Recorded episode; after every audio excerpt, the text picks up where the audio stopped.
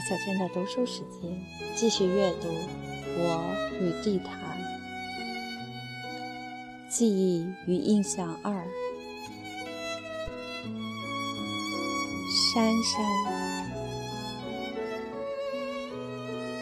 那几天珊珊一直在跳舞。那是暑假的末尾，她说一开学就要表演这个节目。晌午，院子里很静。各家各户上班的人都走了，不上班的人在屋里伴着自己的鼾声。珊珊换上那件白色的连衣裙，吱呀一声推开他家屋门，走到老海棠树下，摆一个姿势，然后轻轻起舞。吱呀一声，我也从屋里溜出来。干什么你？珊珊停下舞步，不干什么。我煞有介事地在院子里看一圈，然后在南房的阴凉里坐下。海棠树下，西饭莲开得正旺，草茉莉和夜来香无奈地等候着傍晚。蝉声很远，近处是嗡嗡的蜂鸣，是盛夏的热浪，是山上的喘息。他一会儿跳进阳光。白色的衣裙灿烂耀眼，一会儿跳进树影，纷乱的图案在她身上飘移游动，舞步轻盈，丝毫也不惊动海棠树上入睡的蜻蜓。我知道他高兴，我看他跳，跳到满意时，他瞥我一眼，说：“去。”既高兴我看他，又说去。女孩子真是搞不清楚。我仰头去看树上的蜻蜓，一只又一只，翅膀微垂，睡态安详。其中一只通体乌黑，是难得的老膏药。我正想着怎么去捉它，珊珊喘吁吁地冲我喊：“嘿，快，快看到你就要到了！”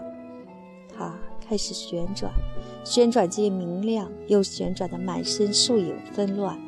闭上眼睛，仿佛享受或者期待。他知道接下来的动作会赢得喝彩，他转得越来越快，连衣裙像降落伞一样张开，飞旋飘舞，紧跟着一蹲，裙裾铺开在海棠树下，圆圆的一大片雪白，一大片闪烁的图案。嘿，芭蕾舞！我说，笨死你！他说，这是芭蕾舞呀。无论如何，我相信这就是芭蕾舞。而且我听得出，珊珊其实喜欢我这样说。在一个九岁的男孩看来，芭蕾并非一个舞种，芭蕾就是这样一种动作：旋转、旋转，不停地旋转，让裙子飞起来。那年我可能九岁，如果我九岁，珊珊就是十岁。又是吱呀一声，小恒家的屋门开了一条缝。小恒蹑手蹑脚地钻出来，有蜻蜓吗？多着呢。小恒屁也不懂，光知道蜻蜓。他甚至都没注意珊珊在干嘛。都什么呀？小恒一味儿地往树上看，至少有一只老膏药，是吗？小恒又钻回屋里，出来时得意地举着一小团面筋。于是我们就去捉蜻蜓了，一根竹竿。顶端放上那团面筋，竹竿慢慢伸上去，对准老膏药。接近它时要快要准，要一下子把它粘住。然而可惜，老膏药聪明透顶，珊珊跳得如火如荼，它却不行。我的手稍稍一抖，它就知道，立刻飞得无影无踪。珊珊幸灾乐祸，珊珊让我们滚开。要不看你就滚一边去，到时候我还得上台呢，是正式演出。他说的是你，不是你们。这话听来怎么让我飘飘然有些欣慰呢？不过我们不走，这地方又不单是你家的。那天也怪，老海棠树上的蜻蜓特别多，珊珊只好自己走开。珊珊到大门洞里去跳，把院门关上。我偶尔朝那儿望一眼，门洞里幽幽暗暗，看不清珊珊高兴还是生气。为一缕无声的雪白飘上飘下，忽东忽西。那个中午出奇的安静，我和小恒全神贯注于树上的蜻蜓。忽然一声尖叫，随即我闻到一股什么东西烧焦了的味儿。只见闪闪飞似的往家里跑，然后是他的哭声。我跟进去，床上一块黑色的烙铁印，冒着烟。院子里的人都醒了，都跑来看。掀开床单，褥子也糊了；揭开褥子，毡子也黑了。有人赶紧舀一碗水泼在床上。熨什么呢你呀？裙子，我的连连衣裙都皱了。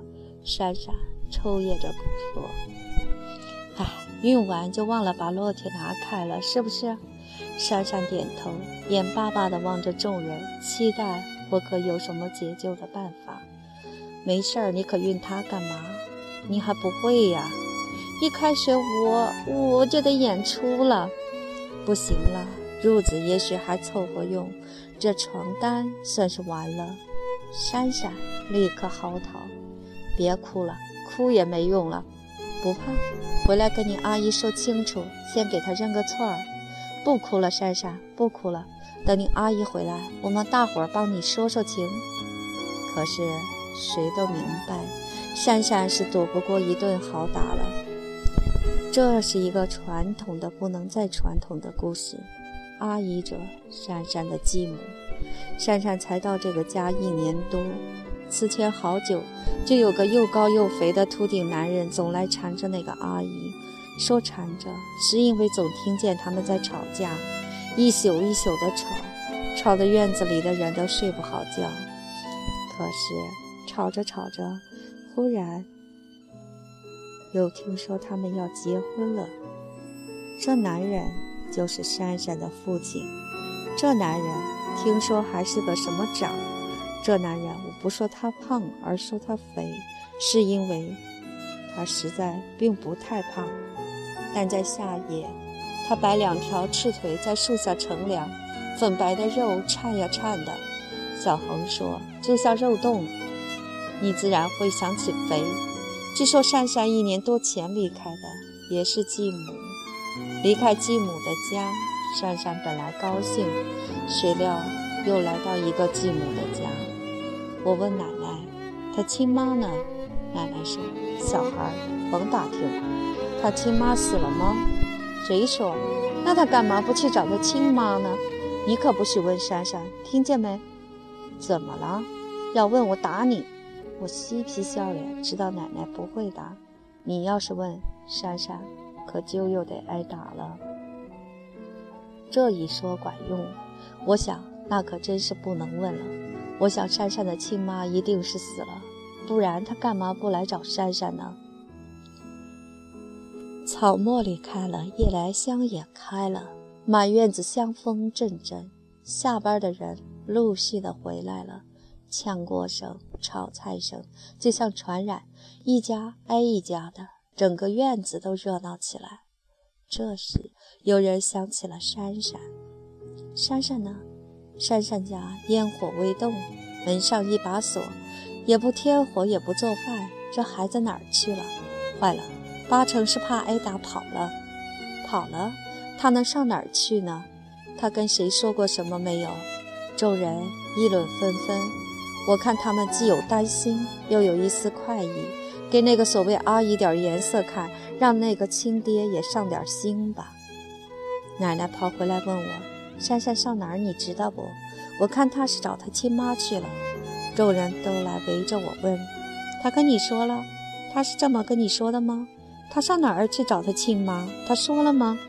要是我，我就去找我亲妈。奶奶喊：“别瞎说，你倒是知不知道她上哪儿去了？”我摇头。小红说：“看见她买菜去了。”你怎么知道她是买菜去了？她天天都去买菜。我说：“你屁都不懂。”众人纷纷叹气，又纷纷到院门外去张望，到菜站去问。在附近的胡同里喊，我也一条胡同一条胡同的去喊珊珊。走过老庙，走过小树林，走过轰轰隆隆的建筑工地，走过护城河，到了城墙边儿，没有珊珊，没有她的影子。我爬上城墙喊他，我想这一下他总该听见了。但是晚霞淡下去，只有晚风从城墙外吹过来。不过我心里忽然有了一个想法，我下了城墙往回跑。我相信我这个想法一定不会错。我使劲儿跑，跑过护城河，跑过工地，跑过树林，跑过老庙，跑过一条又一条胡同。我知道山上会上哪儿，我相信没错，他肯定在那儿。小学校，对了，他果然在那儿。操场上空空旷旷，操场旁一点雪白。珊珊坐在花坛边，抱着肩，蜷起腿儿。下巴搁在膝盖上，晚风吹动她的裙裾。珊珊，我叫她。珊珊毫无反应，也许她没听见。珊珊，我猜你就在这儿。我肯定他听见了。我离他远远地坐下来，四周有了星星点点的灯光，蝉鸣却是更加的热烈。我说：“珊珊，回家吧。”可我。还是不敢走近他，我看这时候谁也不敢走近他，就连他的阿姨也不敢，就连他亲爹也不敢。我看只有他的亲妈能走近他。珊珊，大伙儿都在找你呢。在我的印象里，珊珊站起来，走到操场中央，摆一个姿势，翩翩起舞。四周已是万家灯火，四周的嘈杂围绕着操场上的寂静。空旷，还有昏暗，为一缕白裙鲜明，忽东忽西，飞旋跳舞。珊珊，回去吧。珊珊，你跳得够好了，离开学还有好几天呢。珊珊，你就先回去吧。我心里这样说着，但是我不敢打断他。月亮爬上来，照耀着白色的珊珊，照耀她不停歇的舞步。月光下的操场如同一个巨大的舞台，在我的愿望里，也许珊珊，你就这么尽情尽意地跳吧，别回去，永远也不回去。但你要跳得开心些，别这么伤感，别这么忧愁，也别害怕。你用不着害怕呀，珊珊，因为，因为再过几天你就要上台去表演这个节目了，是正式的。但是结尾是这个故事最为悲惨的地方。那夜，珊珊回到家，仍没能躲过一顿暴打，而她不能不回去，不能不回到那个继母的家，因为她无处可去。因而，在我永远的童年里，那个名叫珊珊的女孩一直都在跳舞。那件雪白的连衣裙已经熨好了，雪白的珊珊所以能够飘转进明亮。飘转进幽暗，飘转进遍地树影，或是满天星光。这一段童年似乎永远都不会长，因为不管何年何月，这世上总是有着无处可去的童年。